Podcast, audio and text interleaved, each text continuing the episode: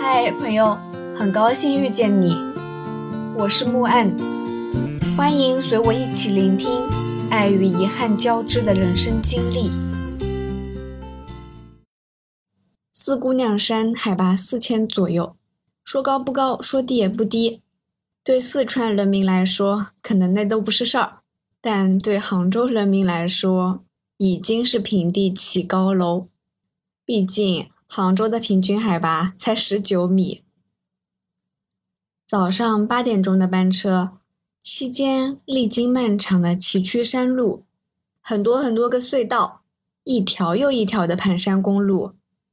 当车子再次在一段坑坑洼洼的修路路段停下的时候，刚好在一个弯道口，从车上往下望下去，万丈深谷，往上看是咫尺蓝天。我随手拍了一张发到好友群里，好友无心看景，说今天又要加班了，忙得连早饭都没时间吃，下午还要开绵绵无绝期的会，好累啊！我看着天边若隐若现的雪山和伸手可得的白云，前一天的遭遇抛之脑后，昏昏欲睡的头脑开始清醒。这一刻，我很幸运。自己离那些世俗的烦恼好遥远啊！这一刻，我属于自然。我很喜欢大自然，喜欢蛮荒山林地，喜欢旷野无人区，喜欢此刻与我遥遥相望的雪山和一眼望不到底的悬崖绝壁。作为从小在山里长大的孩子，总在梦想着有朝一日能够走出这座山。去看看海，去看看草原，但是越长大越发现，我最爱的还是山，高山或者丘陵，驻足观望或者徒步登山，都让我感到亲切。或许是因为人们远离采摘渔猎也不过一万多年的时间，人们的基因里多多少少都带有这种亲切感。中午十二点到了四姑娘山，温度垂直下降，低温预警，但是我们都没有在意，只从行李包里随便找了件薄外套穿上。在成都一夜没睡，这是第一个失误；下车只穿一件薄外套，这是第二个失误。从停车场走到青旅，有一个比较陡的斜坡。我背着沉重的包，贝贝拉着沉重的行李箱，两个人不带休息的吭哧吭哧的往上爬，这是第三个失误。贝贝喘得很厉害，我还嘲笑他说：“人还是要锻炼啊，你体力也太弱了。”这时候我们两个人都没有往海拔这个方面想。注意力完全被这个设施齐全、装修豪华、干净整洁的住宿环境给震惊了。四姑娘山上的这个青旅，这才是真正的青旅啊！妈耶，一对比，昨天那个更加啥也不是了。这里一定要夸一下这家国际青旅，是各种方面都能打满分的存在。而且，在这里遇到了一只对人非常温柔的，又得过很多勋章的警犬小齐，遇到了五个非常可爱的大学生弟弟，拥有了一段非常短暂也非常美好的体验。义工小姐姐一见到我们就问：“你们带厚衣服了吗？”我一看，人家穿了厚厚的黑色长款羽绒服。又望了望室外的大太阳，心想：这天气不至于穿羽绒服吧？义工小姐姐看出了我的诧异，反复强调：这里温差很大，到了晚上会非常冷，你们一定要穿厚衣服。她千叮咛万嘱咐，晚上睡觉一定要开电热毯。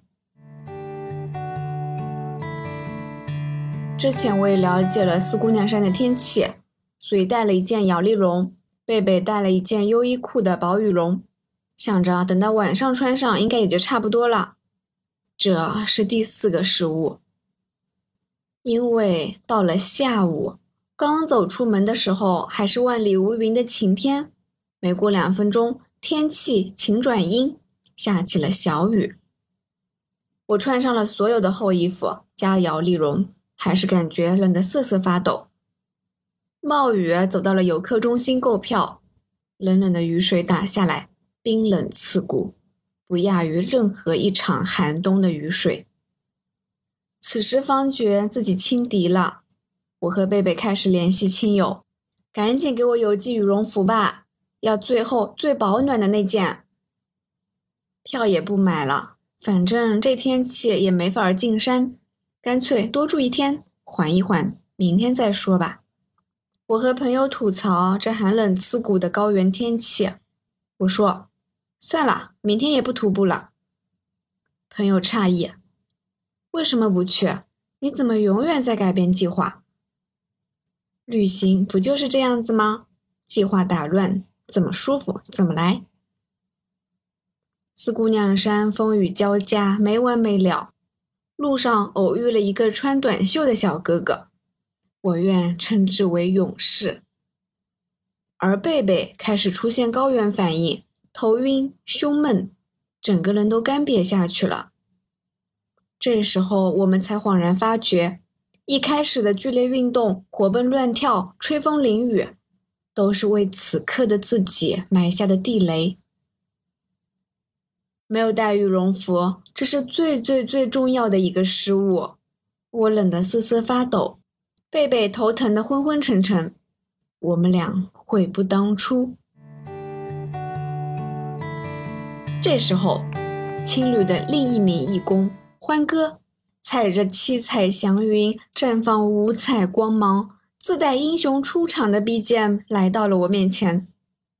他说：“你们也别寄衣服了。”我直接借你件羽绒服吧。我两眼放光，心里不断的点头，面上却表现出不好意思的样子，问：“那你穿什么？”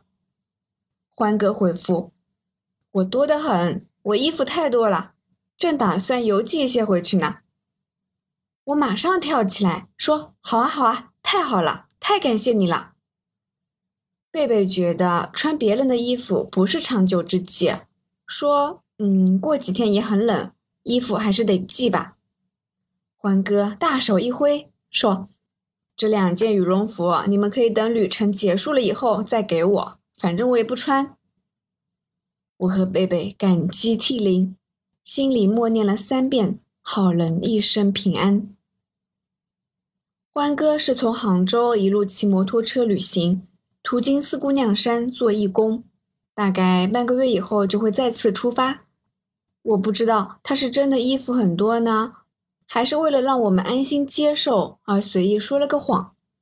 毕竟骑行的时候风呼呼的吹，很难相信有人会嫌自己的衣服穿多了的。路上遇到的很多善意和温暖，让我相信世界依然值得被爱。后来这件羽绒服。又在朗木寺温暖过一个得了急性肠胃炎的朋友。我相信爱是一个圆，别人递给我，我再传递出去，总有时候会再次回到我这里。下午六点钟，雨停了，阳光猛烈又刺眼，恰逢周末，不断有人入住，青旅开始热闹起来。有热爱骑行的朋友们，比如从郑州骑自行车环游中国的退休爷爷，下一站要去我热爱的色达。我以前总害怕老去，满脸皱纹，步履蹒跚，形单影只。见到他，忽然觉得老也没那么可怕了，还可以有另一种活法。也有骑摩托车骑行的大哥。玩狼人杀又狠又猛，任谁都要叫一声大哥。他晚上十二点钟入住，玩了三把狼人杀。第二天早上我起床的时候，他已经骑车去下一站了。晚上穿短袖的勇士也越来越多，遇到了几个成都的大学生，毕业旅行自驾出来走川北小环线。很遗憾，四姑娘山已经是他们的最后一站，相逢即是离别。路上认识的朋友，只要三言两语就能察觉出是不是一路人。三分钟过后，我、贝贝和四个大学生弟弟们已经在一张桌上玩游戏了。贝贝一看到麻将，头也不痛了，高反也没了。我一玩桌游，饭都忘记吃。原本说要早睡补觉的我，硬生生玩狼人杀玩到深夜一点多。有一个弟弟特别可爱，一双桃花眼，看谁都深情。只要被他盯着看，我就再也说不出“我怀疑他是狼人”这句话了。贝贝拍了我玩狼人杀的图发好友圈，有人一脸疑惑问：“大老远出去就是为了玩牌？狼人杀真的有那么好玩吗？”其实好像也没有，是一群年轻人恣意盎然的生机和能量，让我不由自主被吸引。大家都说年轻真好，我也一直在说年轻真好。现在想想，年轻更多的是一种状态，而非年龄。除了有力的体魄，更重要的一点，年轻是青涩和愚笨的。拥有莽撞的勇气和天真的乐观，拥有改变一切的力量，让那些无限可能性真的有成真的可能。如果充满颓靡之气，步步退缩，固步自封，年纪再小也不见得有多年轻。这样的相遇真好，我感觉自己获得了很多力量，也改变了很多想法，真好。凌晨回房睡觉，贝贝和我说他有点感冒，一量体温低烧，连夜去了医院。在高原上发烧是很危险的，一不小心就会肺水肿，危及生命。在这里要提醒大家，去往四姑娘山千万多穿点，好好休息，别感冒。一旦有发烧的症状，赶紧去医院就医。很多人。去拉萨没高反，去年宝玉泽没高反，到了四姑娘山就高反了。所以啊，高反这种事真的是玄学。今天没高反，不代表你明天不会高反。无论何时何地，身体都是第一位的。幸好贝贝第二次量体温的时候显示温度正常。期间，我妈忽然来问我：“这趟是几个人一起出来的？”我说：“就我和贝贝两个人。”这还是她第一次主动问起我的行程。大学的时候，我是瞒着家里人偷偷出来的，上班了以后也就随意的提一嘴，双方都不深究的程度。这一次，不知道为什么，妈妈开始嘘寒问暖，唠唠叨叨的说。你们两个女孩子出行太不安全了，我反驳她。那我以前还经常一个人出来呢。妈妈开始教育我：“你这人真是奇怪，怎么会喜欢一个人出去？都没个人给你拍照。”面对善意的唠叨，我解释了一下，说：“世界上就是有很多不一样的人的，我们要互相尊重。”但是我妈没听进去。他回复了一句：“以后不准一个人出去了。”这时候突然想起了曾看过的一个纪录片，几位登山爱好者谈起他们的朋友在攀登冰山的时候遇难的故事。